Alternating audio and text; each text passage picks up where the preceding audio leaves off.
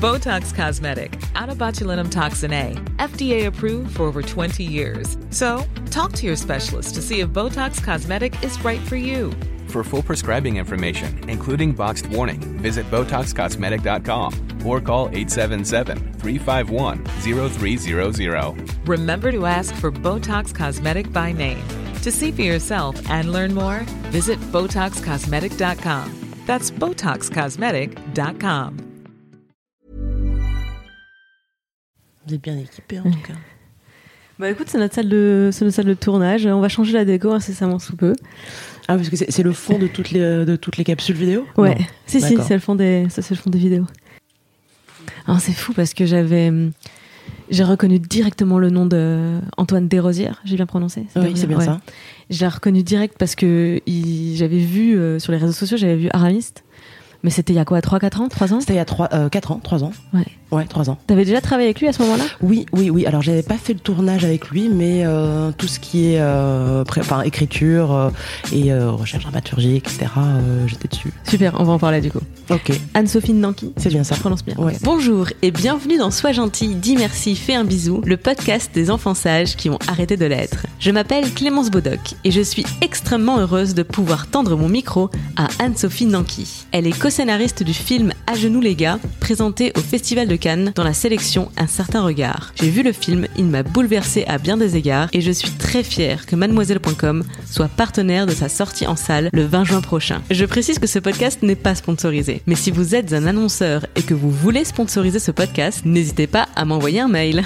Un dernier mot. À l'heure où j'enregistrais cet entretien avec Anne-Sophie Nanki, le film À genoux les gars était en cours d'examen par le CNC, le Centre national du cinéma, pour décider de l'âge minimum auquel le film serait soumis. En effet, il présente des scènes de sexe très explicites et très graphiques, y compris une scène d'agression sexuelle. Depuis, la décision du CNC a été rendue. Le film est interdit au moins de 12 ans. Voilà pour le contexte de notre discussion. Si tu aimes ce podcast, tu peux m'aider à le faire connaître en allant mettre 5 étoiles sur iTunes et un commentaire positif. Abonne-toi à Sois gentil, dis merci, fais un bisou sur ton appli de podcast ou sur la chaîne YouTube dédiée si tu préfères. Merci et bonne écoute. Bonjour. Bonjour, Anne-Sophie Nanki. Oui. Euh, merci beaucoup d'être venue me répondre dans Sois gentil, dis merci, fais un bisou. Je suis vraiment ravie de t'accueillir. Tu es la co-scénariste du film À genoux les gars, Tout à fait. qui a été présenté à Cannes dans la sélection Un certain regard Exactement. et que j'ai eu la chance de pouvoir euh, découvrir en projection presse.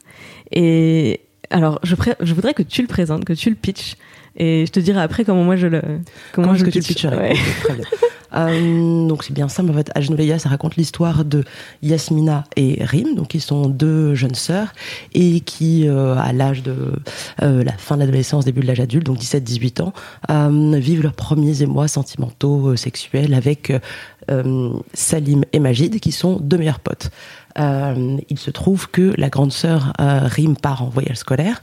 Euh, et alors que Yasmina avait juré à sa grande sœur de ne pas voir les garçons au nom euh, d'une solidarité qui voudrait que bah, pas nécessaire qu'elle voit plus son mec vu que sa sœur verra moins le sien et en pâtira elle cède quand même aux, appels de son petit copain va en soirée avec lui et la soirée dérape suite à euh, euh, une pression, un chantage, etc.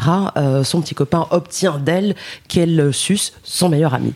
Euh, ça a l'air très absurde dit comme ça, mais euh, toute cette pression, cette culpabilisation euh, ne lui laisse finalement pas le choix, et c'est là que le film euh, bascule dans euh, un chantage, euh, un harcèlement, euh, etc. Je précise quand même que le film est une comédie euh, qui, qui, qui part de euh, non pas de ce fait divers, mais de ce témoignage, témoignage-là euh, sur lequel on est tombé avec euh, avec Antoine et, euh, et qui le traite sous qui traite de ce sujet grave, sérieux, euh, préoccupant euh, et, euh, enfin omniprésent, quelles que soient les les les les, classes sociales, les origines ethno-religieux, réelles ou supposées des uns et des autres, qui frappe vraiment vraiment tout le monde quoi.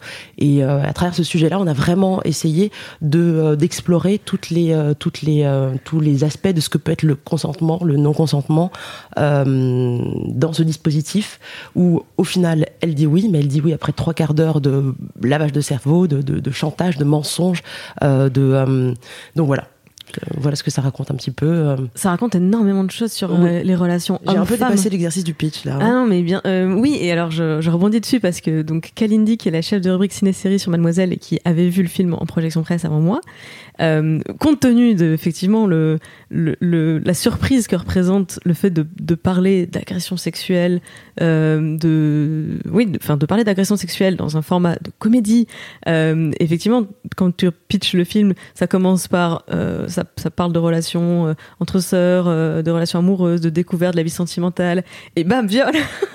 et bam viol. voilà, c'est extrêmement, c'est extrêmement, enfin soudain le, le mélange de, de, des ambiances des atmosphères euh, et euh, quand on le raconte paraît soudain et en fait dans le film ça ne l'est pas c'est à dire que c'est c'est vraiment euh, tu, vous accompagnez, donc euh, Antoine Desrosières euh, et toi, dans, dans, ce scénario, vous accompagnez le spectateur à travers le glissement entre effectivement des relations humaines, sentimentales, amicales et violentes, des relations violentes. Ça, ça, me rappelle un, un, article que j'ai lu dans, dans je ne sais plus quel quotidien, etc., où une, enfin une, une, jeune femme a pris son courage de main pour aller porter plainte pour, pour viol, et le viol s'est vraiment passé dans des circonstances euh, qui ne ressemblait pas euh, à l'idée qu'on se fait euh, d'un viol. Et le commissaire qui avait pris sa déposition lui avait répondu Ah, mais vous savez, mademoiselle, c'est un peu compliqué parce qu'un viol, ça se passe la nuit, tard, dans un parking. Ah et je savais pas. Du coup, ok, d'accord, pardon. Notez toutes. Le viol, c'est la nuit tard dans un parking. Sinon, c'est pas un viol. Voilà. Ok, très bien. Euh, T'as bien fait de venir. Et donc, et donc, on, enfin, on vit encore avec cette, cette, cette, cette définition hyper euh, hyper euh, hyper euh, restreinte de l'agression et, et, du viol et qui cause énormément de tort. Parce que effectivement après enfin t'as as des t'as des t'as des jeunes femmes qui se, ou des jeunes filles ou, ou des ou des jeunes hommes qui se disent oui mais au final bah, j'étais un peu consentant mais sans, sans prendre en compte que la, la, la, frontière elle est vachement poreuse et que la et que le, le, le et que le, le, chantage et et la manipulation font aussi partie de la défense de, de, de, de, de la, la la destruction en fait du de la notion de consentement. Enfin, et c'est ce qui se passe aussi avec euh, avec Yasmina et c'est ce qu'il y a aussi à un moment donné dans à la fin du, euh, film lorsque lorsque bon, je ne vous raconte pas tout parce qu'à la fin euh, le le le le, le, coupable est pris un petit peu au piège et il dit mais comment ça comment ça je t'ai violé? Est-ce que je t'ai tapé? Est-ce que est-ce que je t'ai menacé? Est-ce que est-ce que je t'ai brutalisé? Et le fait est que non mais ça ne retire rien à... donc voilà c'est euh, c'est tout ça qu'on essaie d'explorer et surtout euh, de dire à, à, ceux qui en sont victimes que ce sont des victimes, surtout. Et que c'est pas parce que c'était pas dans un parking, bon là en l'occurrence c'était dans un parking, mais c'est pas parce que c'était pas tard le soir euh, sans, sans coup de poing et, et, flingue sur la tempe que ça n'en reste pas une, violence insoutenable. Et, oui, c'est ça. Je trouve que le film explore très bien la notion de consentement. Et, et, je trouve que ce qui, ce qui, est vraiment très bien dans le film, c'est la, la, mise en perspective de pourquoi et c'est aussi euh, flou cette notion de consentement, alors qu'en fait en théorie c'est extrêmement simple. En théorie, euh, bah, il y a cette fameuse vidéo qui a fait des millions de vues sur le consentement sexuel expliqué qu'une tasse de thé. Je veux dire, il y a pas plus simple comme notion. Veux-tu une tasse de thé, oui ou non? Et, en fait, si je te sers un thé et que finalement t'as plus envie de le boire, dans, dans quel monde je te dis, mais tu rigoles ou quoi je viens de me demander une tasse de thé, maintenant tu la bois, putain. maintenant tu la bois et tu fais pas chier, quoi. C'est ça, ça n'existe pas. Enfin, ça n'existe pas. C'est facile et en pratique, c'est tellement plus complexe parce que euh, les relations humaines sont plus complexes que simplement euh, oui, non, euh, j'ai envie j'ai envie d'une tasse de thé. et je pense que pour beaucoup de gens, c'est difficile de se représenter cette, cette complexité. Oui, je, bah, je ne peux, je ne peux qu'être euh, d'accord avec, avec, euh, avec ce que tu dis. Et c'est d'autant plus difficile de cela euh, représenter que que que euh, il y a une espèce de prédisposition, euh, on va dire, euh, enfin éducative, sociale, sociétale, des, des et de conditionnement aussi des, des, des, filles, des filles aussi à dire, enfin en tout cas à ne pas être dans la proposition, à ne pas être dans la proaction et à être juste dans, dans l'attente, la réception et la réaction. Euh, et ce qui ce qui ce qui pose quand même les, les, les jeunes filles, les jeunes femmes, etc. dans des dans dans dans, dans la position de à devoir se prononcer. Sans, sans même se poser la, la, question avant de, désirer ou de pas désirer. Euh, et donc personne ne personne n'est sans cesse soumis à des sollicitations, à devoir se prononcer si oui, sinon. Enfin, cette injonction à devoir euh, s'exprimer sur son désir euh, ou son non désir et à s'en justifier, c'est quand même c'est c'est c'est quand même une petite petite pression quotidienne supplémentaire Mais absolument, j'ai aussi la sensation que, euh, tu, tu, viens de le dire, les, les, les filles sont mises dans la position de réagir et pas d'agir. Et c'est quelque chose, je pense qu'on transmet beaucoup dans l'éducation, de ne pas interroger son propre désir et de, de ne pas poursuivre ce qu'on a, ce qu'on a envie. C'est la belle histoire qui est racontée en, en filigrane. C'est un des fils conducteurs aussi. Exactement. Moi, je l'aurais pitché comme le film parle de désir féminin de c'est ça pour moi le fil conducteur du film. c'est comment euh, par par quel euh, par quel euh, drame péripétie tribulation aussi pour le dire de manière beaucoup plus légère par moment est-ce qu'elles prennent conscience qu'elles doivent être les, les, les, actrices de leur désir et qu'elles le découvrent en fait? Parce que c'est pas on n'est pas de manière innée acteur et, et sujet de sa propre existence et de son propre désir quoi. C'est quelque chose qui, qui s'acquiert et et, et, et dont il faut s'emparer et d'ailleurs, bon, le, film se termine bien. ça on peut dire. Mais en fait c'est une comédie donc mais oui, on n'en sort pas euh, traumatisé ou choqué. Et ce, que je te disais euh, en off avant qu'on commence mais je vais le répéter en, pendant qu'on l'enregistre je n'ai jamais je n'ai jamais ri d'une agression sexuelle ou d'un viol de fiction. Ça ne m'a jamais fait rire, sauf dans À genoux les gars. C'est irrésistible. petite question. je prends le micro de l'intervieweuse. Euh, du coup, enfin, on, on rit pas quand même de cette agression. Est-ce qu'on, enfin, on rit dans la scène, dans, dans, dans, les 20 minutes de, euh, de, manipulation euh, et de, lavage de cerveau? on, on, en rit. Mais à partir du moment où euh, elle, euh, elle, euh, elle lâche, elle baisse les armes et, qu'elle s'y soumet, on continue à rire ou pas? En fait, je, ne ris pas de l'agression, mais en fait, l'atmosphère qui entoure ce moment. Ah oui, bien sûr. Bien sûr. je trouve que par l'écriture et par le jeu, enfin, les, les, quatre acteurs, les deux actrices et les deux acteurs sont, sont bluffants du tout au tout. Et par leur jeu, par le, par le texte, par la situation, vous arrivez à dédramatiser sans enlever la gravité. Et c'est ça que j'ai trouvé euh, très réussi. Et j'ai jamais vu euh, ça réussi ailleurs. C'est-à-dire que j'ai déjà vu des scènes euh, d'agression sexuelle tournées en, ridicule, dans l'intention de ridiculiser le violeur, par exemple. Même si je comprends l'intention, ça ne me faisait pas rire, ça ne provoquait pas chez moi. En fait, ça ne suffisait pas pour moi de dédramatiser ce qui était en train de se passer. Et je trouve que c'est très réussi dans cette, scène en particulier, mais dans, tout le film où il se passe des choses très graves. Et il y a plein de situations que je trouve extrêmement anxiogènes. Euh, voilà, il y a, y a, le personnage principal, encore une fois, à un moment donné, se trouve seul, se trouve seul dans la rue la nuit. Vraiment, c'est une situation dans laquelle je, je enfin, zéro ressort comique pour moi. Vraiment, c'est quelque chose qui me fait peur. Et euh, il y a des, des dialogues qui sont qui sont hilarants, qui provoquent l'hilarité de la salle. Euh, et vraiment, en projection presse, je, je, suis rarement face à des publics. Les journalistes spécialistes du cinéma, je les entends rarement rire dans des films français comiques. c'est rare. Donc bravo, vraiment bravo pour ça. Merci beaucoup, merci beaucoup. Je voulais qu'on fasse cet entretien ensemble parce que je voulais en savoir plus sur ton parcours, qui tu es, d'où tu viens professionnellement pour euh, arriver sur ce projet. Euh, donc je te, disais que j'ai reconnu direct le nom de Antoine Desrosières quand j'ai vu la projection, le carton de projection presse, euh, parce qu'il avait signé il y a trois ans un court métrage qui s'appelle Aramiste. Oui, un moyen métrage avec les deux mêmes comédiennes du coup, Inès Chanty et Swad Arsane. Euh, et est-ce que tu faisais, est-ce que tu étais déjà euh, partie prenante sur ce projet?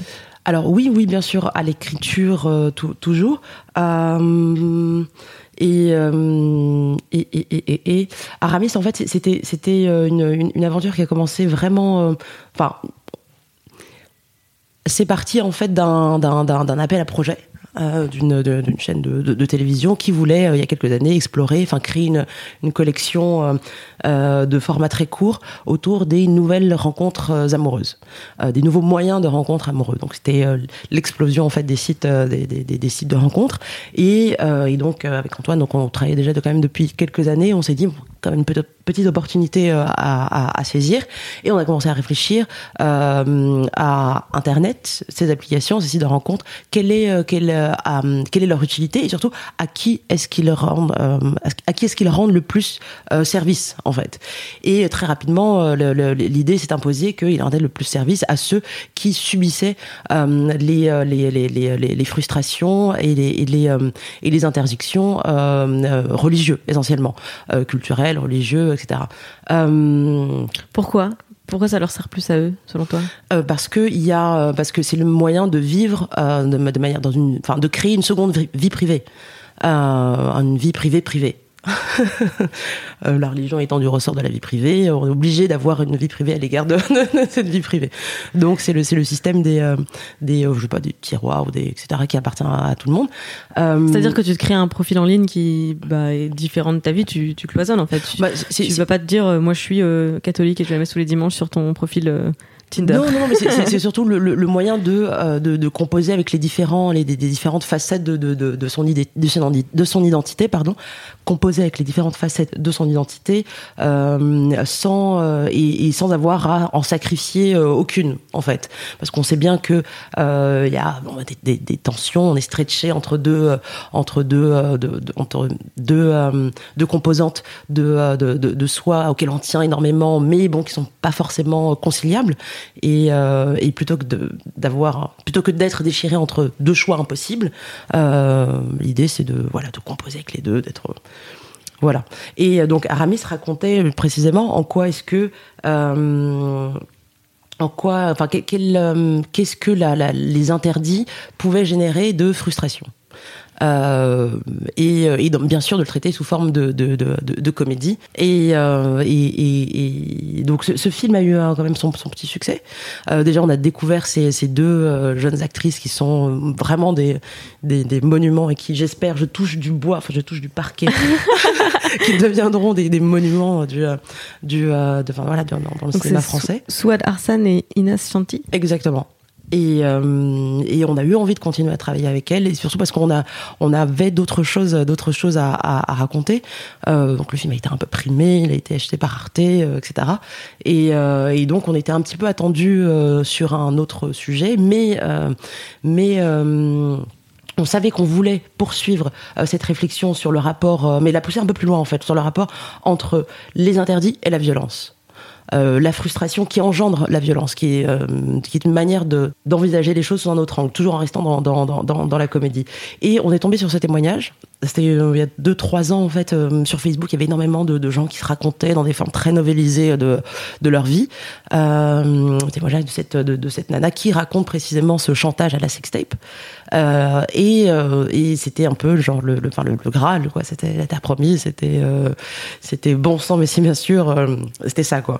Euh, très rapidement, le témoignage a été euh, effacé en fait euh, du, du compte pour des raisons qui, qui appartiennent probablement à, à l'auteur, dont on ne sait pas qui c'est en plus. Enfin, c'est voilà, c'est une espèce d'appel à, Oui, c'est-à-dire que c'est une histoire qui est alors, pour des gens qui sont sensibilisés à la culture du viol, et bon, c'est mon cas puisque je travaille sur Mademoiselle depuis plus de 5 ans et sur les questions féministes en particulier, je, quand je, je suis témoin de cette histoire, quand je la regarde projetée au cinéma, je doute pas une seule seconde de sa véracité.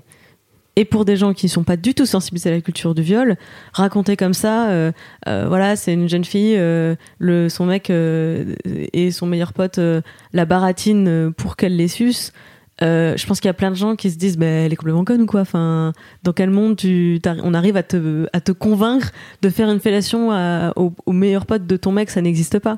Dans notre monde, en fait. Mais voilà, dans notre monde, et je pense dans notre monde de très jeunes, euh, dans les, dès le collège, dès les lycées. Bien sûr, bien sûr. moi, j'ai vu un, un, documentaire sur, euh, sur France Télévisions il n'y a pas très longtemps sur euh, le, le, glissement vers la prostitution euh, adolescente dès le collège où, enfin, c'est, c'est, c'est-à-dire que le, Les, limites sont tellement floues et tellement, euh, et, surtout le, manque d'éducation et le manque de sensibilisation est tellement euh, galopant. Euh, parce que à force de, à force, à force de, voir des adultes qui considèrent que ce n'est pas un problème, qui refusent de regarder cette question-là, ben, les, dommages sont d'autant plus dévastateurs, quoi. Des, des, adultes aussi qui, je pense, minimisent ce qui se passe.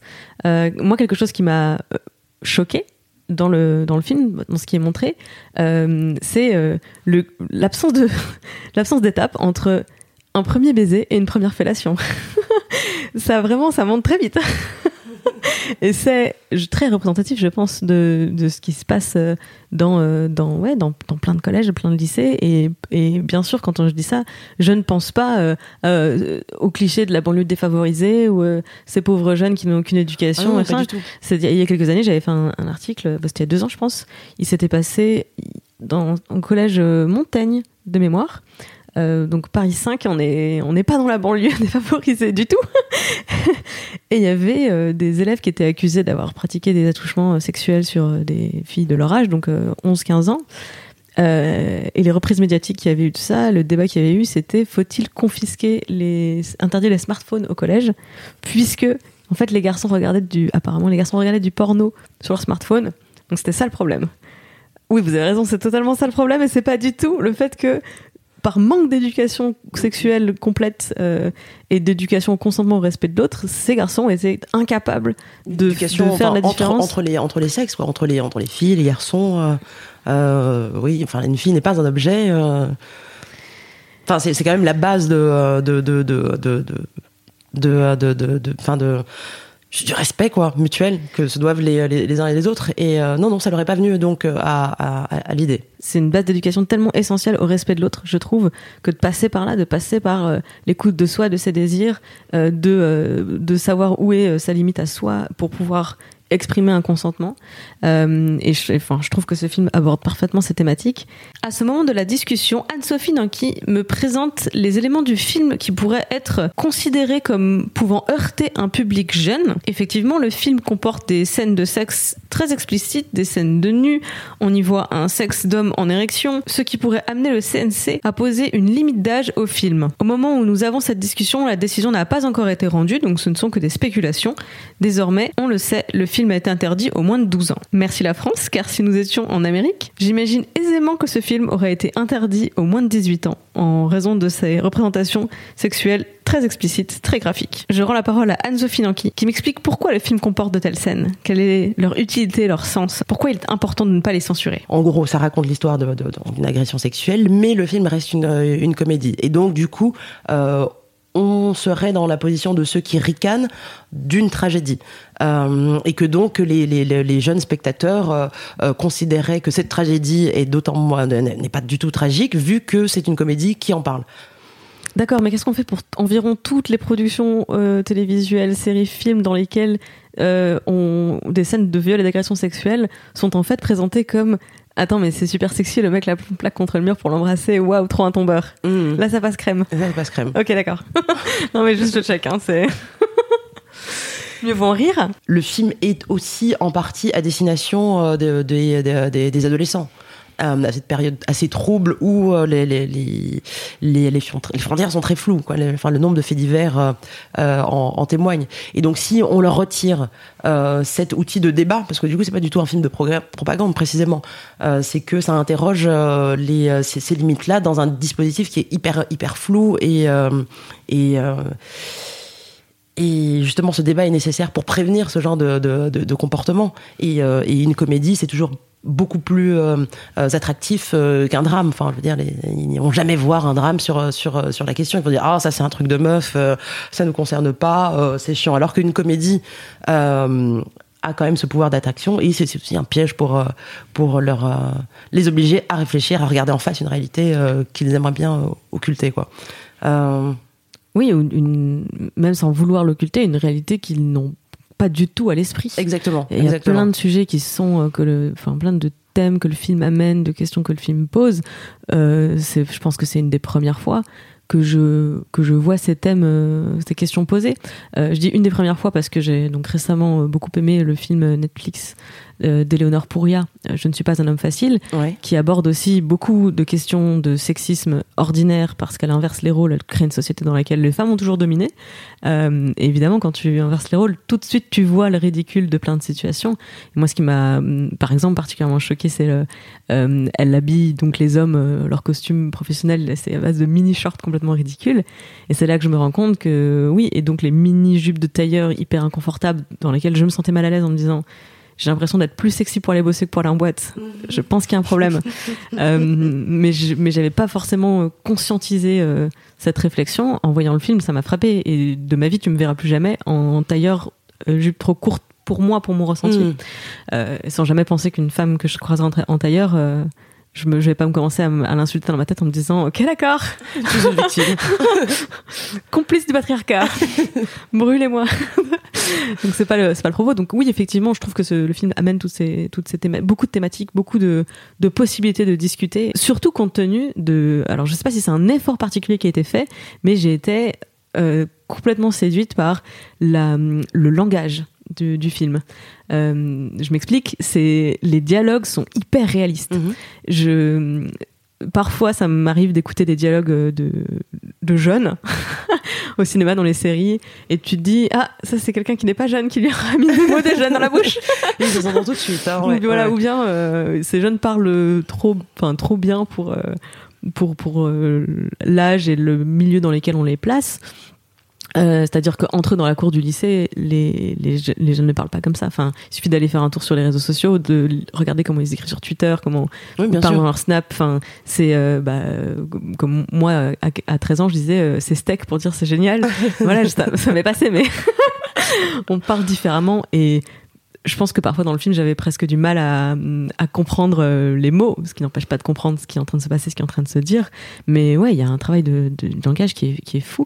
Donc j'imagine que c'est toi parce que c'est dans, le scénario. C'est nous, c'est nous, c'est nous. Comme, Ouais. euh, parce que tu as le dossier de presse sous les yeux. Et effectivement, on est, on est quasiment tous crédités euh, au, euh, au, Au scénario. Exactement, quatre, vous êtes au, au quatre. scénario. Alors tout, tout ça, tout ça, euh, tout ça vient, euh, vient des, des quatre mois en fait de, de, de, répétition. En fait, lors du casting, euh, la, le- le- donc Antoine cherchait vraiment non seulement de très bons comédiens, mais aussi de très bons co-auteurs et co, euh, co-créateurs euh, de, de ces histoires.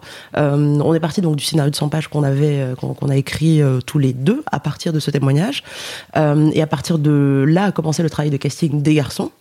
Euh, puis, une fois que ces 1200 garçons ont été castés et que ces trois-là ont été euh, retenus, et surtout qu'ils ont passé les différents stades euh, d'improvis, de, de de sessions de casting avec Inas euh, et Swad euh, au cours desquelles ils ont vraiment euh, tenu euh, tenu la barre puisque elles sont vraiment enfin ce sont d'excellentes comédiennes et elles sont capables de tenir des scènes d'improvisation de trois quarts d'heure euh, sans ciller où on est ému où on est drôle où ça raconte une histoire où on embarque dans des univers euh, incroyables. Et donc il faut il fallait avoir un, un, un certain répondant répondant devant quoi euh, donc ils s'en sont extrêmement bien extrêmement bien sortis et ça n'était que le début du travail pour eux. Il y a eu quand même, je crois, six mois de six mois de casting. Donc on est rentré dans les quatre mois de, euh, de travail de répétition, qui consistait, ils n'avaient lu le scénario qu'une fois. Et ensuite ils l'ont signé euh, sans problème. Donc le scénario, c'est-à-dire qu'ils savaient ce qui allait se passer. C'est la trame de l'histoire et oui, déjà des bases de, de scénario classico, euh, voilà. Ok. Euh, donc, mais on le, pendant les répétitions, on leur a pas demandé de- d'apprendre par cœur l'histoire, on leur a demandé de d'improviser sur les situations. Donc, c'était typiquement, euh, euh, euh, tu, euh, tu- ton copain est fâché contre toi parce que tu as saboté la soirée. Euh, pour pouvoir sauver votre amitié, eh ben, tu demandes à ta petite amie de lui tailler une pipe. Il faut que tu convainques, faut convaincre ta petite amie. Situation classique. De... Très bien. Classico. Et donc l'exercice était non seulement de réinventer la situation, euh, de se la réapproprier, euh, et de rendre crédible cette situation totalement absurde, délirante de l'extérieur. Et, euh, et donc on a travaillé comme ça en fait pendant pendant pendant sur toutes les situations euh, du scénario.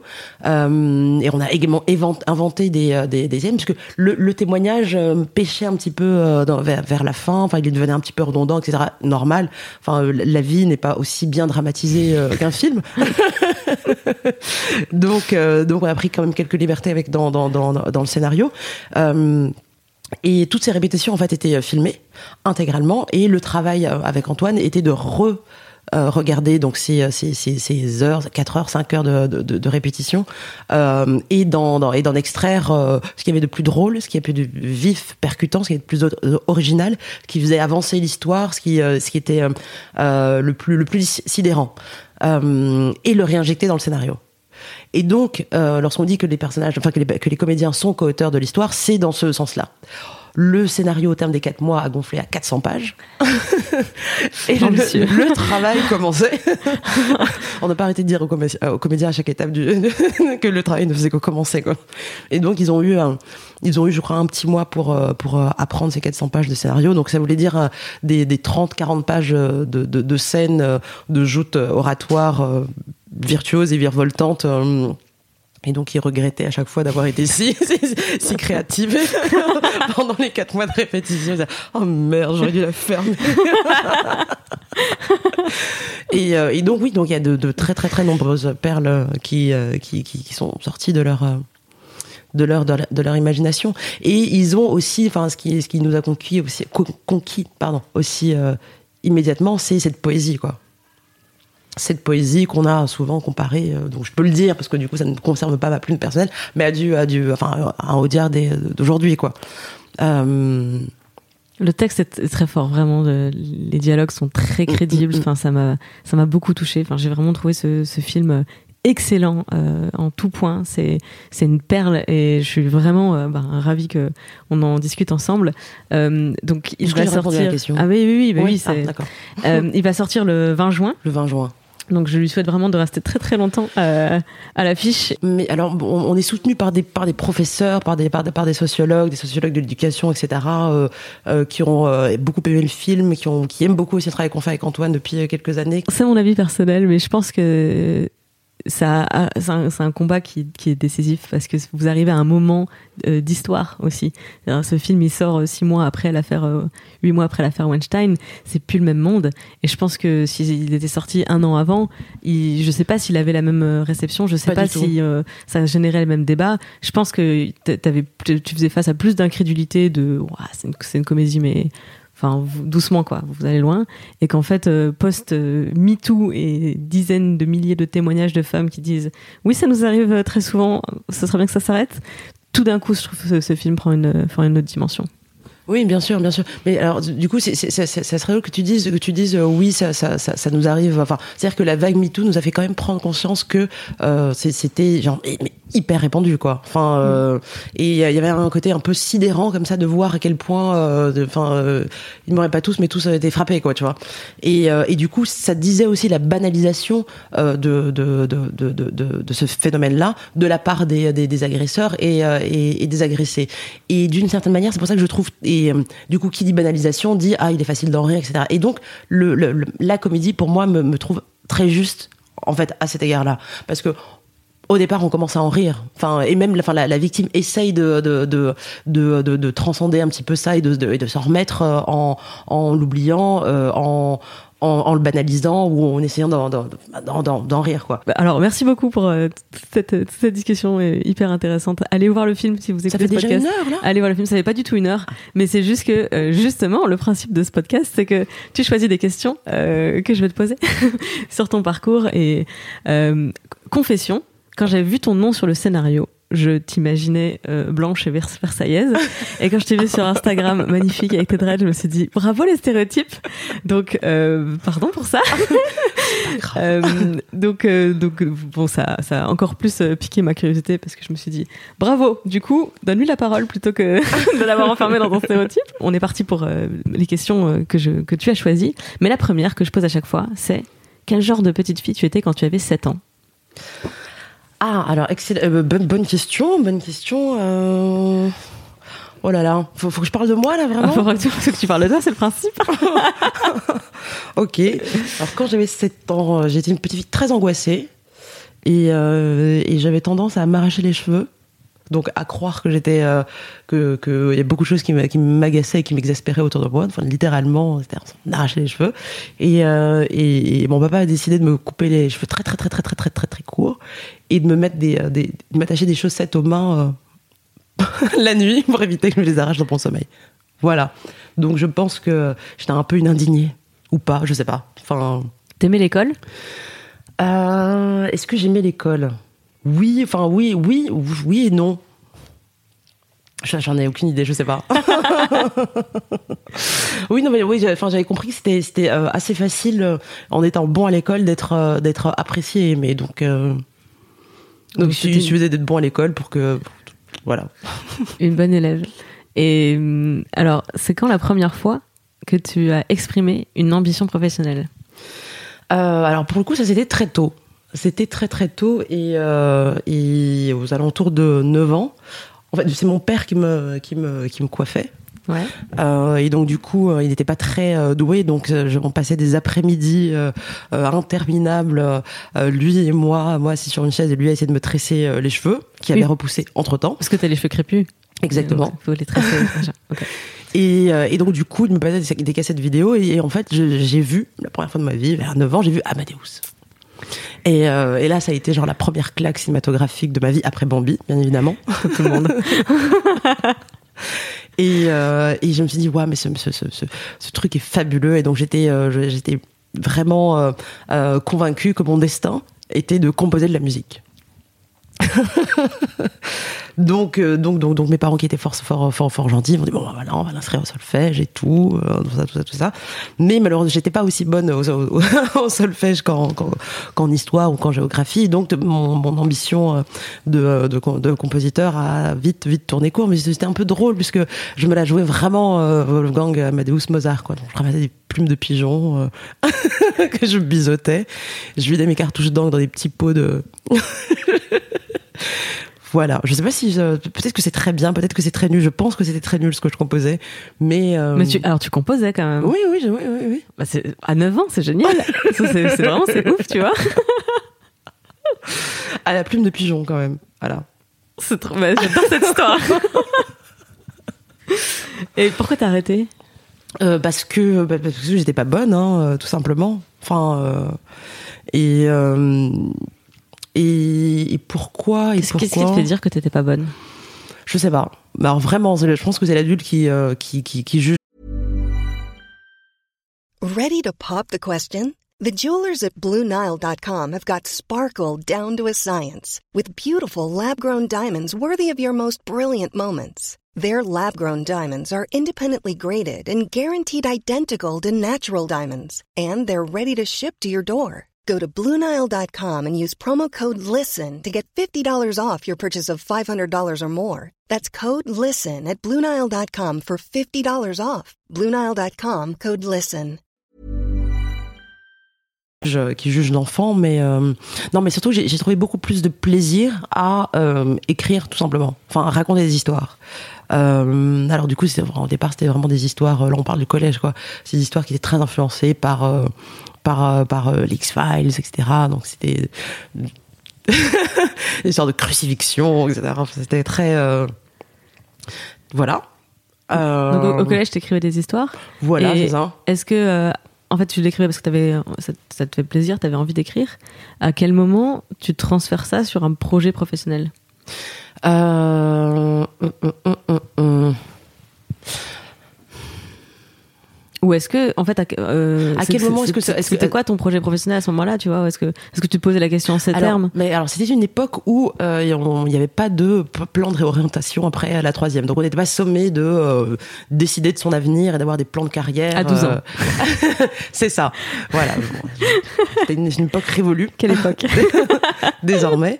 Euh, et euh, et donc et donc mon plan, enfin mon projet professionnel était relativement fou puisque je savais pas qu'on pouvait vivre de l'écriture et a fortiori de l'écriture cinématographique. Et c'est vrai que la rencontre avec Antoine, qui euh, qui euh, qui euh, parce qu'Antoine à l'époque était était euh, lecteur euh, au, euh, CNC et donc du coup euh, donc à cette époque-là donc euh, ma tante habitait euh, euh, à côté de, de, de, des locaux de sa société de production. Et donc j'étais tombée sur euh, La de son- production d'Antoine Desrosières. Ok, d'accord. et euh, j'étais tombée en fait sur son film euh, À la belle étoile. euh, que j'avais vu et que j'avais adoré et euh, donc je lui ai adressé une espèce de lettre de fan euh, qui faisait 600 pages et qui était euh, qui était mon premier scénario entre guillemets Euh, et donc du coup il a eu le- le- la gentillesse de le lire il a eu la gentillesse de, de, de l'apprécier il a eu l'immense euh, disponibilité de me recevoir et de me dire ce qu'il en pensait etc Euh, donc c'était à l'époque un GTTM donc un gros tas tout mou Une expression qu'on utilise encore aujourd'hui, euh, euh, à savoir que bon, bah, il y a pas de dramaturgie, pas de pas vertébré, pas de etc. Mais il y avait quand même reconnu euh, de la vie. Euh, et euh, c'était quand même, selon lui, hein, l'essentiel, c'était de réussir à capter euh, ce qu'il y a de, de, fascinant et de tripant dans, dans, dans, la vraie vie et de le reproduire un petit peu au cinéma, mais tout en posant des questions, etc. Et donc il m'a dit le reste, c'est de la technique, ça s'apprend. c'est comme poser des parpaings les uns sur les autres, mais la vie, c'est quelque chose qu'on qu'on n'apprend pas, qu'on a ou qu'on n'a pas, quoi. Et donc il m'a dit mais qu'est-ce que tu veux faire? Je, dis, je sais pas. ben, il faut que tu écrives et, et ça s'apprend. Il y a des écoles, il y a des facs. Euh, vraiment, il faut que tu fasses ça, etc. Donc, je rentrais chez moi, euh, donc avec euh, avec ce rêve un petit peu de, vivre de ma plume et, la perspective que ce soit genre concret, réalisable, etc. Et donc mes parents avaient quand même posé une condition, c'est que oui, bon, d'accord, très bien, oui, oui, oui, scénariste, oui, oui, oui, mais mais par contre, à une condition, c'est que tu passes au moins ton bac S, bac S quoi mais je suis très mauvaise en calcul, en calcul mental. Enfin, j'ai vraiment pas bah, la preuve, le solfège. Haha. Pourquoi un bac S du coup Mais parce que c'est parce que c'était c'était un espèce de graal. Ah oui, c'est encore une époque encore vraiment. Ça ouvre toutes les portes. Exactement. Ok, très bien. J'ai fait le même. Donc voilà, bac, euh, bac, bac, bac S, genre avec deux heures de, français et de littérature par semaine, c'est quand même un peu, un peu, un peu chiche. Et donc du coup, en fait, chaque semaine, je, débarquais chez, chez, Antoine et je prenais une rangée de livres et une rangée de DVD et je repartais et donc j'ingurgitais tout ça. Euh, et, euh, et, et, le lendemain, la, semaine d'après ou les 15 jours qui suivaient, je lui rendais le tout. C'est une époque révolue aussi, maintenant je garde tout. je lui vole ses livres et ses DVD. et, euh, et on en discute, etc. Et donc du coup, enfin la, la, la, la, la culture un peu artistique, etc. qui se complétait après la fac, c'est faite un petit peu comme ça, au, hasard de ce que je trouvais dans sa bibliothèque, de ce qui lui restait, de ce qui lui avait été retourné, etc. Oui, t'as bossé, t'as as bossé. Oui, voilà, c'est ça, c'est ça. c'est pour ça que mon, mon c'est un bac S, entre guillemets. Pour réussir, faut travailler. Incroyable. C'est fou, hein. Mais non, mais faut beaucoup en plus. C'est ça qui est chiant. Ok, donc euh, donc t'as fait quoi comme fac? T'as fait une fac de. Euh, alors j'ai fait une fac donc euh, on, euh, je crois que je sais même plus ce que j'ai comme diplôme tellement c'est genre pas important quoi. Enfin non mais je crois non vraiment j'ai j'ai mon master en cinéma ça c'est sûr. Après je crois que j'ai fait une, une, licence en théâtre et euh, et voilà je crois. Ouais donc des études d'art dramatique cinéma exactement, théâtre. Exactement. Et, et euh, ah oui, non, mais quand, quand j'étais à la fac, j'ai aussi écrit pour le théâtre. C'était trop bien. non, parce que du coup, avec. Euh, putain, on a, on a, on a en fait euh, traduit et, et redramaturgisé euh, la trilogie L'épouse persane de Goldoni. et qu'on a été joué à la Biennale de Venise et tout. Waouh! et alors, ça avait quel âge quand t'as fait ça? Environ? je sais pas, 25 ans. Et à ce moment-là, est-ce que tu avais déjà euh, réussi à être euh, indépendante, à vivre de ton, de ton futur métier ou de ton métier? Non, puisque c'était pas pas l'urgence, on va dire. non, c'était pas enfin c'était pas l'urgence. Euh, et puis surtout, ce sont des des, des années quand on dit en fait avec Antoine qu'on a appris à écrire ensemble, c'est c'est enfin c'est vrai. C'est-à-dire que curieusement, la, la, maturité en écriture, elle est enfin elle s'acquiert. Enfin après, je parle peut-être de mon cas, mais en particulièrement au, cinéma, enfin, enfin, la, la, la, l'exigence, la nécessité de recréer des bondes et de, se mettre dans la subjectivité, ça, ça requiert comme une certaine maturité, non pas seulement d'âge, mais aussi d'expérience, de, de, d'empathie. Euh, euh, voilà. Donc, ce sont des années euh, où j'ai engrangé des choses. J'espère que, qu'elles sont utiles. Enfin, est-ce que pendant toutes ces. ouais. Pardon. Non, vas-y, vas-y. On, a commencé à en vivre au bout de. Euh, je sais pas. on a accroché notre premier contrat d'écriture, c'était en 2010 9 2009, un truc comme ça. Ouais. T'avais quel âge à peu près À ce moment-là? 28. Ok. Ouais. Patience et Mais non, pas du tout. Je raconte n'importe quoi. J'ai 35 ans. tu vois, je suis très nulle en calcul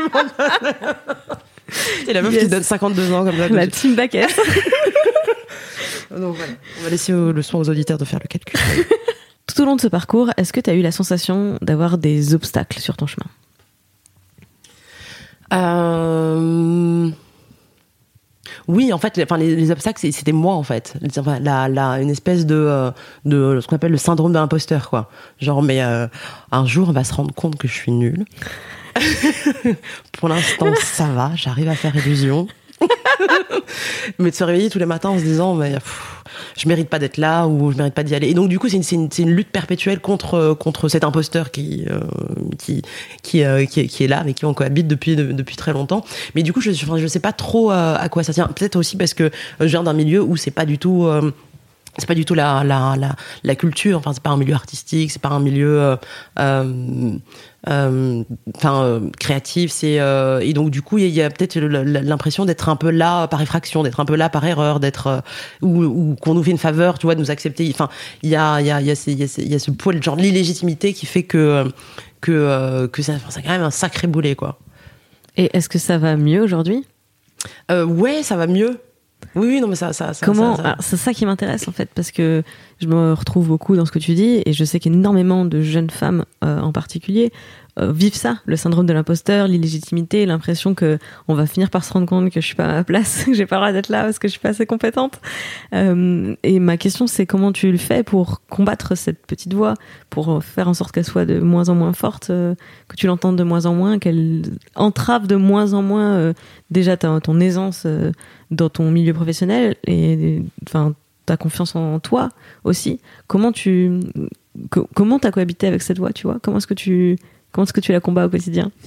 En reconnaissant que il y a, y a des combats qui me dépassent notamment euh, quand on a fait Aramis quand on a fait dans tous les sujets qu'on a créés euh, euh, avec Antoine il y a des causes supérieures impérieuses qui nécessitent que notre enfin que en tout cas c'est ce que je me dis je me dis bon ben arrête de arrête te lamenter sur ton sort enfin t'as t'as des choses à défendre je veux dire si je sais pas moi si euh, si, si Badinter s'était dit ah là là euh, j'ai l'impression de pas être à ma place euh, je ne vais pas faire ce, ce discours bon bah on n'en serait pas là quoi tu vois Oui, donc aussi, euh, aussi Simone Veil à la tribune du, exa- de l'Assemblée. exactement Et Bon, finalement, je, je suis pas sûre d'être la meilleure personne pour ce job. pour défendre ça je, bah, je vais rester je vais rester au lit Le cours de l'histoire change. exactement et euh, mais bon à notre petite mesure voilà enfin c'est à dire que enfin c'est pas oui c'est pas c'est pas nous qui qui qui euh, qui, qui sommes qui sommes en jeu mais euh, enfin c'est ce que je ce que je me dis quoi Ah, c'est intéressant. euh, T'es pas la première à me faire cette réponse. Ah oui, c'est vrai. euh, Eleanor Cost, qui est comédienne, et Marlène Schiappa, que j'ai eu en interview aussi, m'ont parlé toutes les deux d'une une urgen- urgence, une nécessité à agir. Et qui faisait que ça, ça dépassait plus fort que la peur de ne pas y arriver, de pas être légitime, de ne pas réussir, de pas pouvoir. Et il y a la dimension je dois. Donc c'est plus important que, que tous les obstacles. Tu te sûr. reconnais là-dedans? Bien sûr bien sûr. Oui Alors, tu m'as sélectionné très peu de premières fois. oui c'est vrai. C'est vrai. Euh, pourquoi? Est-ce- Parce que est-ce que c'est c'est c'est que ces premières fois euh, de ma liste te parlent pas? Euh, Est-ce que c'est juste pas comme ça que tu regardes ta, ta vie? Est-ce que globalement tu retiens pas tes premières fois? Tu vois? Est-ce que c'est quelque chose qui te marque pas? Parce que si je te dis c'est quand la première fois que tu t'es fait confiance, est-ce que tu as une image, un moment, un souvenir qui pop?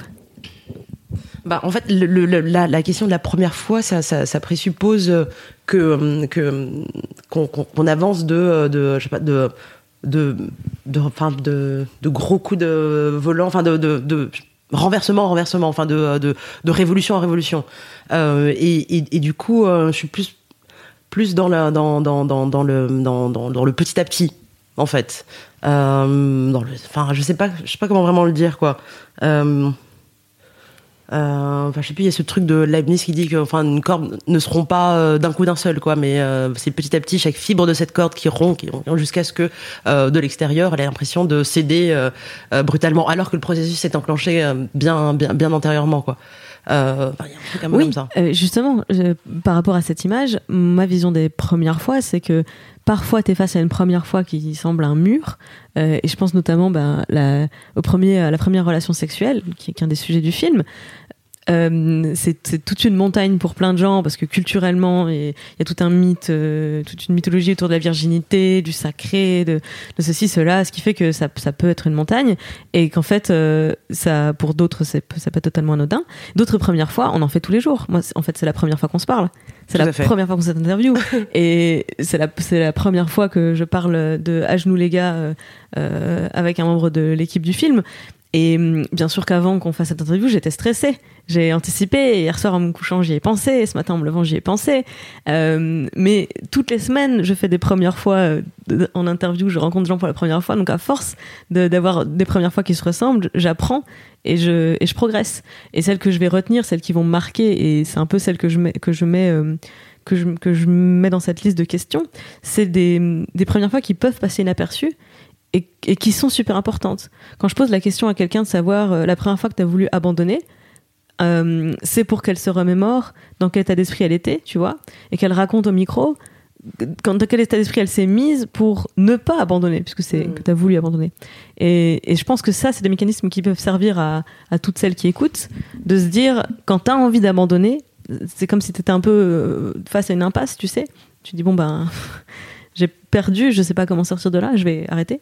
Euh, et que si tu entends quelqu'un euh, raconter une expérience similaire, même si c'est pas la même situation, c'est peut-être le même état d'esprit ou un état d'esprit duquel tu peux t'inspirer pour sortir de cette impasse.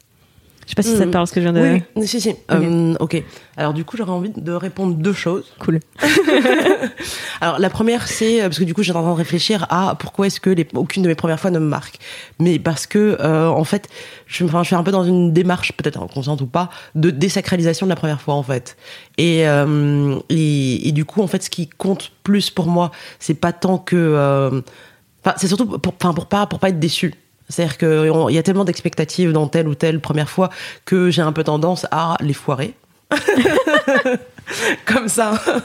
Ou à les foirer un peu. Euh, voilà, première, euh, voilà, enfin, genre, premier grand oral pour, euh, genre, une grosse subvention de scénario ou première, etc. Je m'arrange quand même pour que ce soit un peu foireux.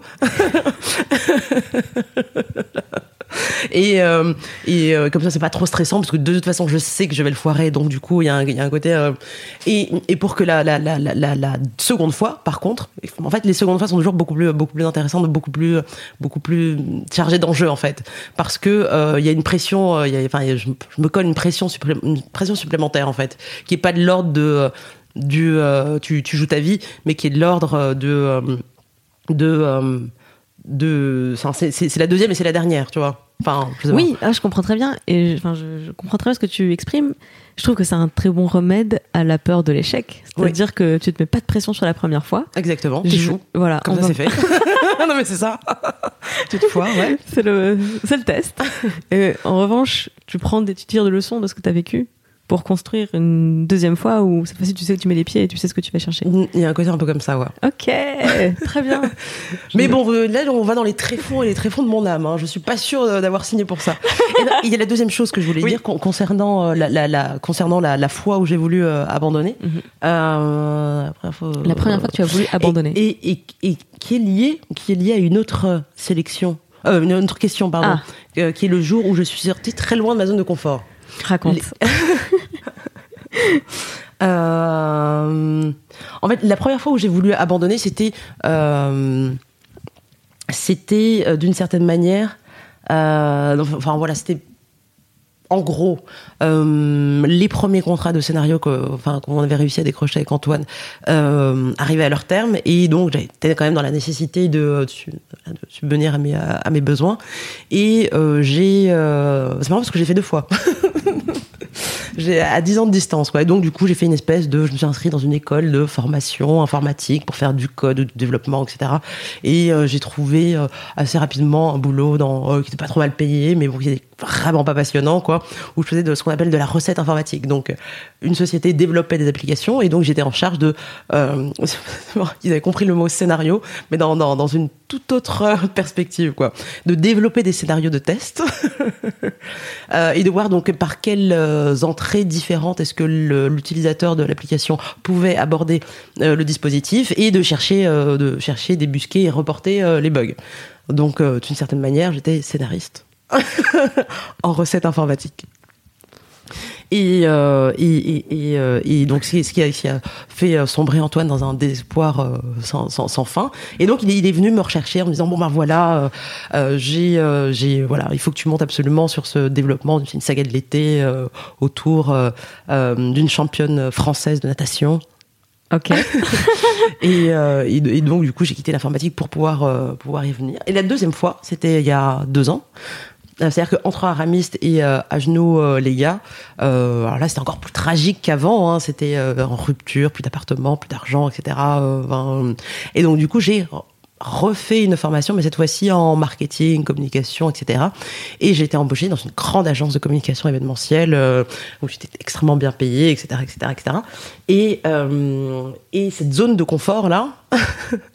qui bizarrement Le euh, salaire, donc, le confort, c'est un le, bon le confort, salaire. et surtout le, le, le, le co- le confort de, euh, de, de, de- de la sécurité, quoi. De Ouais. se dire, euh, ah, en fait, là, j'ai l'impression d'être un peu à ma place, quoi. Enfin, euh, puisqu'on me demande pas, euh, genre, de parler de moi, on me demande pas d'être, euh, de, de, de capitaliser sur ma, mon individu, mon individu, ma singularité, etc. Donc, du coup, personne ne sait à peu près ce que je- qui je suis. Donc, du coup, c'est easy, quoi. On fait genre, enfin, voilà. Enfin, je sais pas si tu vois ce que Ouais. je veux dire. Alors que le, enfin, que le cinéma est beaucoup plus impliquant. Euh, parce que tu vends pas, euh, tu vends pas euh, de la pâte à tartiner, euh, tu vends pas des voitures, tu vois, tu, tu vends pas euh, des lunettes, quoi, mais tu vends, euh, Tu vends des histoires. tu vends des histoires et tu vends de l'humain et tu, vois- tu, tu vends ta vision, quoi. Euh, et, euh, et, et, et surtout, enfin, le sujet à genoux les gars était vraiment pas euh, easy pour le coup. Euh, Peu vendeur. Je, je pense que c'est peu vendeur sur le, sur le papier. c'était un pari, euh, enfin, c'était un, c'était un pari. euh, euh, Audacieux. Un pari Audacieux. audacieux. audacieux, audacieux, audacieux. Mais, euh, mais, euh, mais enfin, il y avait une telle, une telle évidence que, euh, que, que, que voilà. Enfin, je suis, je suis, je suis reparti. Donc, moi, en fait, t'as- lâché ta zone de confort dans le marketing pour revenir à l'aventure, sachant que déjà c'était déjà la deuxième fois que bah tu t'arrêtais le, le scénario parce que ça ne ça te payait pas. exactement. Enfin, pas assez pour le coup. Pas assez, ouais. Euh, je vais quand même te poser des questions de, la, de, ma, de ma liste parce que je suis curieuse. j'ai pas, euh, Oui, absolument. Euh, C'était quand le jour où tu as pris conscience de ta voix, de ton pouvoir ou de ton impact? Waouh. Bah, je crois, ma, de, de ma voix, de mon pouvoir ou de mon impact, je sais pas. Euh, et ben c'était le, je sais pas moi, je vais le, on va dire le 7 novembre euh, 2022. Ok. Comment t'as su ma question Mince, je sais pas, t'as pas l'impression, euh, c'est une vraie question, t'as pas le sentiment de contribuer à faire bouger les lignes quand tu, quand tu prêtes ta plume à un projet comme Aramiste ou euh, À genoux les gars Euh, alors oui, oui, on, on en prend conscience. euh, en fait, depuis, euh, depuis, depuis Aramiste, en fait, en vrai. Enfin, pour avoir fait des, des séances de, de débat et, avoir vu en fait l'impact dans la vraie vie. C'est-à-dire que, enfin, il y a toujours, une question qui m'a toujours un petit peu, oh, enfin, taraudé, c'est, enfin, la, la, pertinence du, du, cinéma. Est-ce que le cinéma peut changer les choses? Euh, Quel est, quel est sa vraie, son, vrai pouvoir en fait. Euh, alors il n'est pas de, euh, de, de, de, de lever les foules ou de lever les, les, euh, les, les, les, masses euh, laborieuses et opprimées, euh, type euh, l'ambition d'Eisenstein, quoi, tu vois. Mais, euh, mais euh, il a le pouvoir de toucher chaque individu. Et, euh, et même un individu qui n'est pas directement enfin, concerné par, euh, par, euh, par cette histoire, quoi. Euh, et donc du coup, il y, a- eu plein de retours, de témoignages, d'hommes comme de femmes, comme de jeunes femmes, etc., qui étaient concernés ou pas par par, par- l'histoire, qui disaient mais c'est vraiment hyper touchant et ça me rappelle que et et ça m'a fait pleurer et du coup je me souviens de l'histoire que m'avait raconté un tel et en fait je vais rayonner à cette époque-là, mais enfin il y a il y a une vraie euh, il y a euh, ouais enfin je me suis dit à ce, à ce moment-là je me suis dit ah ouais enfin le cinéma a quand même un peu de pouvoir quoi. Et euh, et c'est marrant parce que j'ai présenté euh, Aramiste euh, euh, il y a trois ans deux ans je sais plus. Enfin le temps le temps. Euh, et, euh, et donc du coup ma, ma- bon, j'avais invité ma tante etc donc qui est antillaise aussi etc et qui m'avait fait une petite surprise c'est qu'elle avait invité toutes ses cousines voilà donc j'avais une- un rang de de de, de, de- de, de, de, de, de temps de ma famille, donc c'est quand même 55, 60 ans, etc. Et puis, euh, puis genre, j'étais terrifiée à l'idée de, présenter le film parce que, parce que je trouvais, euh, enfin, bon, on voit, on voit un sexe au bout d'un moment, et puis, euh, et puis c'est très suggestif aussi euh, dans les mots. Et euh, donc j'étais un peu comme une petite fille, je me disais oh mon dieu, mais qu'est-ce que vous pensez de moi Euh, Enfin, des réactions hyper, euh, hyper, euh, hyper puériles comme ça. Et, euh, et j'ai été très surprise de voir que, alors que c'était pas leur génération, que c'était pas leur milieu, c'est pas leur culture, c'est même pas leur, qu'elles me disent à la fin vraiment bravo. Euh, euh, nous aussi à notre âge, on se posait les mêmes questions sur est-ce qu'on peut coucher ou pas, mais est-ce que vis-à-vis de la religion, etc. Alors que bon, on parle quand même des années 50 en Guadeloupe, quoi, tu vois. Et et et, et, donc voilà, mais, franchement, à, leur âge, elles se posent encore ce genre de questions, mais donc voilà, l'émotion universelle que crée le, cinéma et les réflexions universelles. Ça, part. Ça, ça, ça, euh, C'est pour ça en fait que la, capacité d'universalité d'une histoire, euh, j'en ai vraiment pris conscience euh, à cette époque-là. Et c'est pour ça que lorsque lorsque lorsqu'on on nous fait des, des, des, des, procès en légitimité sur parce que Antoine serait un, un cinéaste blanc de 40 ans, il n'aurait pas le droit de raconter cette histoire, les bras m'en tombent en fait. Vraiment. Parce que si euh, des, des, des, Antillaises de 60 ans euh, dans, dans, dans, dans dans la Guadeloupe euh, euh des années 50 sont capables de s'identifier euh, à, à, à, ces jeunes filles à ces jeunes filles là d'aujourd'hui en plus l'histoire se passe dans la banlieue de Strasbourg tu vois bah, c'est bien quelque chose de, quelque chose d'universel quoi oui, et puis je pense que la question qu'on doit se poser, c'est pas qui raconte l'histoire, mais comment l'histoire est racontée. Et de qui on, enfin, oui on raconte l'histoire. Donc euh, c'est c'est euh, euh, moi moi ce qui m'a moi ce qui m'a surpris c'est que effectivement moi je me suis pas dit c'est un mec blanc qu'est-ce qu'il y connaît de la vie des jeunes de banlieue je me suis plutôt j'ai plutôt été surprise de me dire euh, waouh, comment ça se fait qu'il comprend euh, aussi bien euh, la vie des jeunes de banlieue? Et quand j'ai donc dans de cette presse est expliqué le processus de fabrication du film que tu nous as que as raconté tout à l'heure sur le, casting, les répétitions, la pardonne à l'improvisation, le fait que vous soyez ben, quatre à co-signer le, le, scénario. oui, donc en fait c'est il, certes, c'est un, homme blanc qui raconte euh, une histoire de jeunes de banlieue, mais en fait, euh, il le raconte euh, en étant à l'écoute de, de, de, ce que ces, ces personnages ont à, ont à dire. C'est ça qui rend, je trouve, l'histoire ben, authentique. Et c'est pas du tout la même chose que ce qu'on appelle le male gaze, tu sais, au cinéma. C'est ben, un réalisateur qui va porter un regard d'homme euh, mm, mm. hétérosexuel sur ben, une relation lesbienne ou enfin des, des, sujets qui qui n'a pas vécu euh, euh, lui-même d'expérience, donc il n'est pas témoin, mais et en plus, enfin, il n'a pas prêté d'oreille, euh, il n'a pas écouté ces, les histoires, les, les expériences, les ressentis. et, mm, mm. En fait, c'est juste que, bah, je trouve que ces gens ont le droit de faire ces films. Hein, c'est juste que ça les rend un peu euh, inintéressants, enfin, mm. pas inintéressants, mais pas authentiques en fait. C'est, ouais, ok, c'est. tu me racontes une histoire de l'extérieur, alors que là, dans À genoux les gars, vous nous emmenez dans l'histoire avec les personnages. Non, bien sûr, bien sûr. Et puis, ce, genre de, de, procès et d'un mépris, mais alors, mais, mais crasse pour, euh, pour les, les comédiens qui sont aussi co-auteurs à égalité. Enfin, je on peut pas être plus clair que sur la fiche, quoi. Euh, donc, ça veut dire, ah oui, non, bah, en, gros, c'est comme si euh, il n'était pas, il pas capable de, d'imposer une vision, de la défendre, euh, etc. Quoi. Il restait perpétuellement mineur et, et, et dominé. C'est quand même fatigant, quoi. On se demande qui, qui, voilà. Qui, qui, ouais. Et vous avez beaucoup de, enfin, t'as la sensation d'avoir d'être souvent confronté à cette critique? Euh, Il y en a, un, il y en a un petit peu, mais, euh, mais, enfin, le film étant vraiment hyper bien reçu. Mais bon, c'est quand même celles qui, euh, celles qui, celles qui sont le, plus, les plus dérangeantes, quoi. Parce qu'on a l'impression que c'est vrai, l'attaque elle est définitive, tu vois, que rien ne. Ça disqualifie, ça disqualifie la, la, parole. Bien sûr, bien sûr. Enfin, il n'y a même pas de débat possible, quoi, tu vois. C'est et bon. Bon, bah, je te rejoins totalement sur ce point parce que tu sais, j'essuie les mêmes critiques parce que Mademoiselle.com a été fondée par un homme, Fabrice Florent. Oh Sauf qu'en en 2005, vraiment, il y avait très peu de magazines féminins de société euh, euh, avec une ligne éditoriale engagée pour l'égalité toute, l'égalité de tout le monde. Hein. Euh, on s'est engagé très fort pour le mariage pour tous, contre la manif pour tous à, toutes les étapes de ce, de ce débat. Euh, et euh, clairement, on était, enfin, on a fait des articles féministes sans même revendiquer qu'ils étaient féministes parce que c'est juste euh, notre pitch, c'est souvent de dire on est en 2018, on est on est féministe parce que c'est normal. Enfin, ça veut dire c'est c'est évident, c'est une évidence, pas parce que c'est un, combat ou quelque chose qu'on revendique, c'est quelque chose qu'on fait.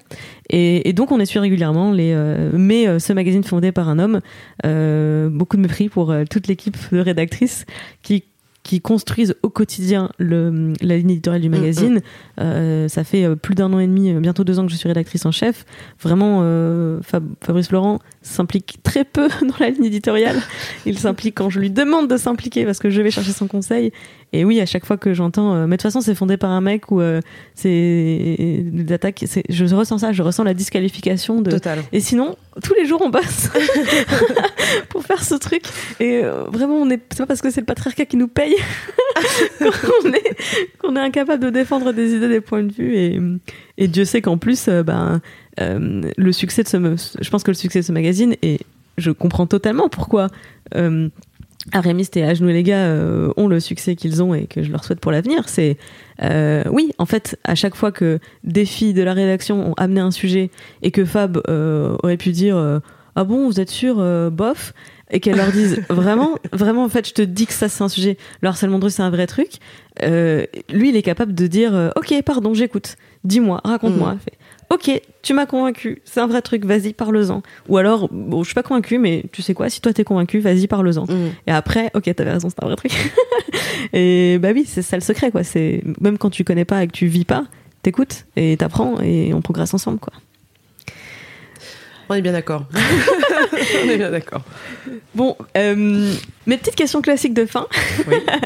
Euh, une question que je pose à chaque fois, c'est c'est quoi le pire conseil qu'on t'ait donné? Le pire conseil qu'on m'ait donné. hein. Ouais. Euh, donc, euh, mais ouais. Euh, pff, oh là va falloir que je réfléchisse, hein, parce que j'ai pas une très bonne mémoire non plus.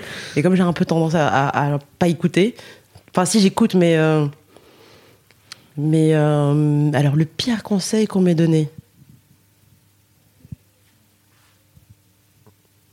Non, mais le, enfin, le pire conseil qu'on euh, qu'on m'ait donné et, et que, que, que j'ai pas suivi, c'est euh, euh, de trouver un boulot alimentaire. Et d'en finir avec ces euh, avec euh, avec ces avec ces lubies de vouloir euh, enfin travailler dans le cinéma ou faire des films ou ou enfin voilà. Et le meilleur conseil qu'on t'a donné? Et bah, c'est de persévérer dans cette voie. Bien sûr bien sûr bien sûr Et quel conseil tu donnerais à celles qui nous écoutent et qui se disent euh, c'est pas pour moi? Alors bah si si si non non mais c'est ça ça ça c'est un leurre. Non, mais c'est- un leurre c'est un leurre. C'est un leurre je pense que euh, qui, qui a été inventé par ceux qui pensent que euh, même quand on fait partie d'une équipe euh, de- d'un film euh, dirigé euh, et euh, réalisé par un- par un homme blanc de de de, de, de- de 50 ans maintenant euh, et bon on n'existe toujours pas en fait.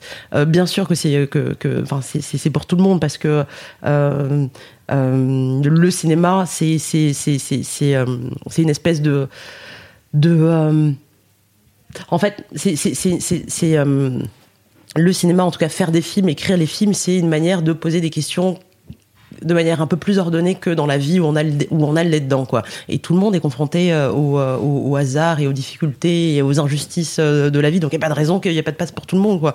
Euh, et tout le monde a une légitimité euh, à, à, s'exprimer et tout le monde a voix au chapitre et, tout, et toutes les histoires sont, sont légitimes et doivent être racontées. Euh, il n'y a pas de euh, et surtout surtout tout le monde peut s'intéresser aux histoires il y a enfin y a un truc qui m'énerve au dernier degré c'est euh, de considérer en fait j'ai remarqué deux, deux, deux choses. C'est-à-dire qu'il n'y a pas très longtemps il y a eu euh, jusqu'à la garde donc un film sur euh, les violences conjugales post post séparation Oui. euh, et euh, bon tout le monde tout le monde entre guillemets dit, ah bah, c'est c'est bouleversant le film est très bien c'est bouleversant c'est euh, c'est universel c'est un combat à mener de tous les jours on n'en parle pas assez euh, il y a gars. Euh, il se trouve que les personnages sont caractérisés d'une certaine manière. Euh, et cette certaine manière nous vaut des, euh, des, des questions du public, même tout- en toute naïveté. quoi. Est- Est-ce que euh, euh, vous voulez parler de cette violence particulière qu'il y a en banlieue? Ah. Est-ce que vous voulez parler de cette violence particulière qu'il y a dans, le, dans, le, dans, dans la culture arabo-musulmane? Ah, non, les bras m'en sont tombés, j'ai j'ai 12 bras au bout d'un moment par terre. Quoi. Et, euh, et, et donc du coup, euh, tout se passe comme si le, le- les, euh, le- le, euh, les personnages notre film, on leur refusait le droit à euh, incarner une certaine universalité de problématiques. Comme si dès qu'il s'agissait de personnages noirs, euh, arabes, maghrébins, musulmans, euh, euh, indo-pakistanais, etc., ils n'avaient vocation qu'à représenter qu'eux-mêmes et à ne parler qu'à ceux qui seraient censés leur représenter, alors que euh, tous les autres films sont euh, sont universels, bouleversants, transgénérationnels, etc. Euh, et c'est en faisant de plus en plus de, en, en prenant cette parole qui est, légitime, qu'on accédera à, à l'universalité qui, qui, existe, qui est réelle, qui est, enfin, je sais pas si tu vois ce que je veux dire. Bien sûr. donc voilà, enfin je veux dire, euh, euh, Omar Sy n'est pas moins, euh, pas moins représentatif de, de, de quelque chose que. euh, et puis surtout, enfin quand on voit dans, enfin quand certains voient dans le film autre chose que euh, le- une histoire sur euh, une, une- les violences sexuelles, le chantage, le harcèlement, euh, le viol, les bras m'en tombent quoi. Enfin. Oui, c'est se leurrer que de ne pas avoir l'universalité. bien sûr, c'est du déni de réalité. Ouais. Voilà. Merci beaucoup Anne-Sophie, Ah. c'était passionnant. Euh, je suis vraiment ravie qu'on ait pu faire cet entretien ensemble. Moi Merci aussi. beaucoup. Merci. Et t'es la bienvenue pour revenir sur Mademoiselle quand tu veux. Ok. On a, on a finalement euh, beaucoup parlé du film et assez peu parlé de toi, mais j'ai l'impression que c'est un exercice nouveau aussi pour toi peut-être de, Oui. Parlez de moi. de ouais, en Oui. interview. Bah oui. Euh, du coup, vraiment, l'invitation est ouverte pour une prochaine fois, un, un prochain, un- une prochaine occasion de pouvoir parler de sujets de société et en y mettant aussi. euh, Non, peut-être fois, parcours, ton on, on reviendra parler de la web série. Mais oui, Mais oui. Vas-y, tease. Car yes, je n'ai pas posé la question, mais vous avez tourné des heures et des heures. Et des heures et des heures et des heures de, de matériel utile. En vrai, si. Euh, parce qu'il y a 400 pages de scénario, donc c'est ce qui a été tourné, vraiment.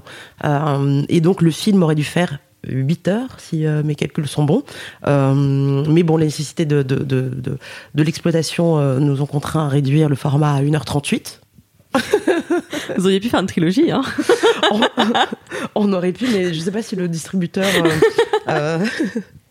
et mais on est très content vraiment du, du format de 1h38 qui est, enfin, qui est vif, qui est plein d'allant, etc. Euh, rythme, mais il y a quand même une, toute, toute cette matière euh, nécessaire quoi, qui permet de d'explorer euh, d'autant plus les personnages, les problématiques, les différentes rami- ramifications. Typiquement, enfin il y a la, il y a toute cette dimension familiale, le contexte familial. Euh, euh, qui, enfin, qui, auquel on tient beaucoup euh, et qu'on n'a pas pu euh, montrer euh, au-delà des, euh, des deux minutes en fait dans, dans, dans le film. Bref, il y a, y a, hum, et donc voilà, donc le, le, le, le- la web série de 30 épisodes de 10 minutes est en cours de montage et, euh, et voilà, elle sera à partir du 27 juin euh, sur euh, online, donc sur un canal qui sera euh, révélé plus tard. Ok, super. Je suis intéressée par cette information. Euh, donc rendez-vous en salle à partir du 20 juin pour voir À genoux les gars, qui était présenté à Cannes euh, dans la compétition, enfin, sous un certain regard. Et à partir du 27 juin, donc euh, la, pour découvrir la, la web série. Euh, vraiment, euh, allez-y, allez voir ce film, parlez-en autour de vous. Euh, c'est, c'est- je suis sortie de la projection presse euh, en envoyant un SMS à Fab en disant c'est une bombe. Donc euh, je le pense vraiment, c'est, c'est une bombe. Ce film. Une bombe dans la mare. Ouais, c'est dans tous les sens du terme. C'est vraiment. Donc, euh, bah merci beaucoup et bravo pour tout ça. Et à très bientôt sur Mademoiselle. À bientôt. Sois gentille, dis merci, fais un bisou. C'est fini pour aujourd'hui. Merci pour ton écoute. Si ça t'a plu, n'hésite pas à me le dire dans les commentaires sur mademoiselle.com, sur YouTube ou encore sur iTunes avec 5 étoiles. Ça me fait plaisir et ça permet au podcast de gagner en notoriété. Sois gentille, dis merci, fais un bisou. Reviens chaque jeudi sur Mademoiselle.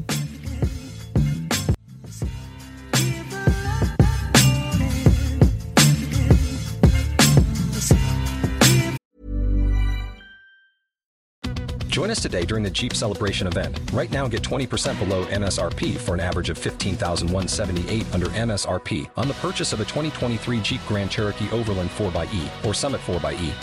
Not compatible with lease offers or with any other consumer incentive offers. 15,178 average based on 20% below average MSRP from all 2023 Grand Cherokee Overland 4xE and Summit 4xE models in dealer stock. Residency restrictions apply. Take retail delivery from dealer stock by 4 1. Jeep is a registered trademark.